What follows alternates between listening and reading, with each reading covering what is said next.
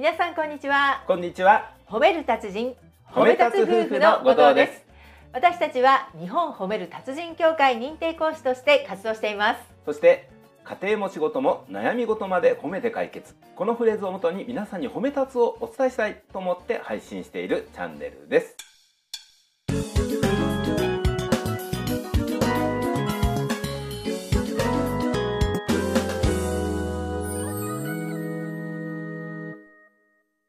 さて、本日のテーマは、はい褒めると調子に乗る？というご質問です。はいはい。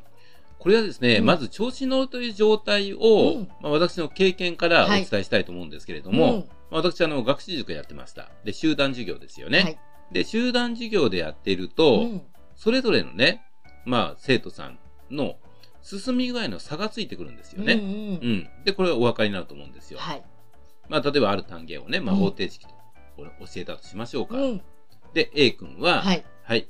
じゃあ、方程式のね、基本分かりました。うんね、計算もできます。そして文章問題もできます。はい、もう今日教えるべきことは全部クリアしました。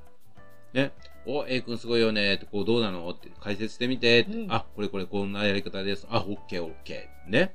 こんな風に、こう進んでいったとしましょう。うんただ、周りの生徒さんたちはは、いまだ最初の基本が分かったばっかり。うんうん。だから一人だけずっと先に進んじゃってる状態ですよね。ううんん。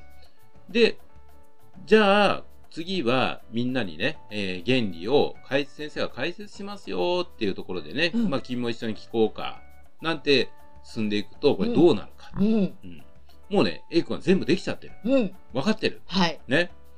だから、退屈ですよね。うーうん。ん確かにね分かっているからうねん。もう一度同じ問題を聞くとかね、うん。できてる問題をこう何度も聞くって、これ退屈ですよ、やっぱり。飽きちゃ。ってるかもしれませんね。ね。うん。で、退屈だなって私も分かってたんですけれども、うん。やっぱりこうね、全体で一緒に進まなきゃっていうのがあってね、うん。まあ、そのまま解説してる。そうすると A 君どうなるかってね、うん。まあ、手遊びが始まって、まあ、近くのことをおしゃべりしだしたりとか、うんうん。ね、あ、いかんなーって思って見てたんですけれどうも、ん。今度はね、うん。私が説明をしている途中にね、先生それわかるってね、うん。答え何々ってもうね、まだ途中なのに答え言っちゃって、うん。周りがしらけちゃったうり、ん。ね。で、もっとこういけない状態っていうのが、うん。周りの子にね、こうちょっかいを出してしまう。うん。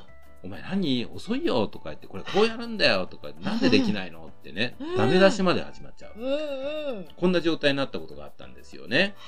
うん。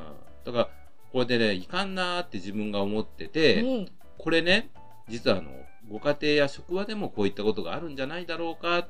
この A 君のね、この調子に乗った状態、うん。まあ、塾のね、うん。授業の経験の話の中でお伝えしたんですけれども、うん。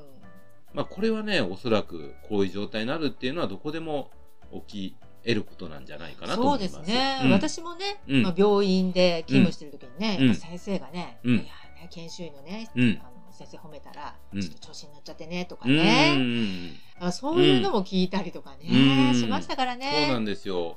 で、このお話をね、うんお伝えした上で、はい。一度確認しておいていただきたいポイントがあるんですが、うん。それは、今回この私のね、うん授業を聞いたはい A 君が、うんこの調子に乗ったっていう原因ですよ。そこね。ここなんですうよ。ん。じゃあこの A 君がね、できてるできてるっていうことを私が褒めたから調子に乗ったのかってことなんです。うん。うん。ここを皆さんにね、お伝えしたいんですよ。そう。実はそうじゃないんですよね。そうじゃないんですよ。はいきちんと正しく褒めていけば、はい調子に乗ることはうんない。ないです。はいうん実は今回の課題というのは、はい。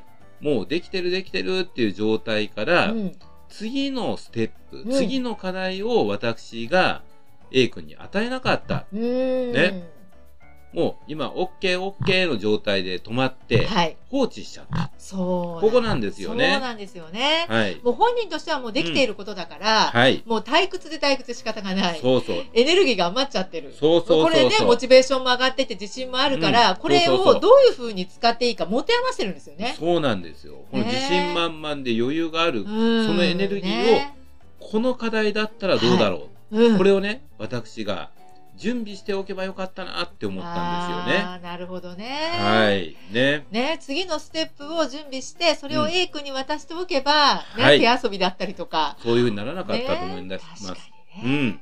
だからね、やっぱこう集団で何かをやるっていう時に、それぞれの成長とかはい進み具合っていうのうんに差がつくっていうのは、これはね、誰しも頭では分かってる。はい。じゃあ、その差ができた時にどうするかって言った時に、うんこの、いいよいいよ、オッケーオッケーっていう人に対して、うん次の課題を常に準備しておく。うん。よく状態をね、進み具合を見ておく。こういったことが大切なのではないかなと思うんですよね。うん。で、その状態を見極めながら、ステップをね、次、うんじゃあ次これでどうだろうかっていうのをね。そうなんです。ねはい。ということでね、まあ、この、褒めた、ね、褒め、ただ褒めた状態でストップしてしまうっていうのが、褒めっぱなしという状態。はいね。そのは、もしその状態になったならば、うん。実は、その後に、はいその先に、調子に乗るとうん。いうことにつながってしまう。はいだから、うん。次のステップ、はい次の課題を準備しておくことが大切なのではないかな、ということなんですね。本日も最後まで聞いていただきましてありがとうございました。ありがとうございました。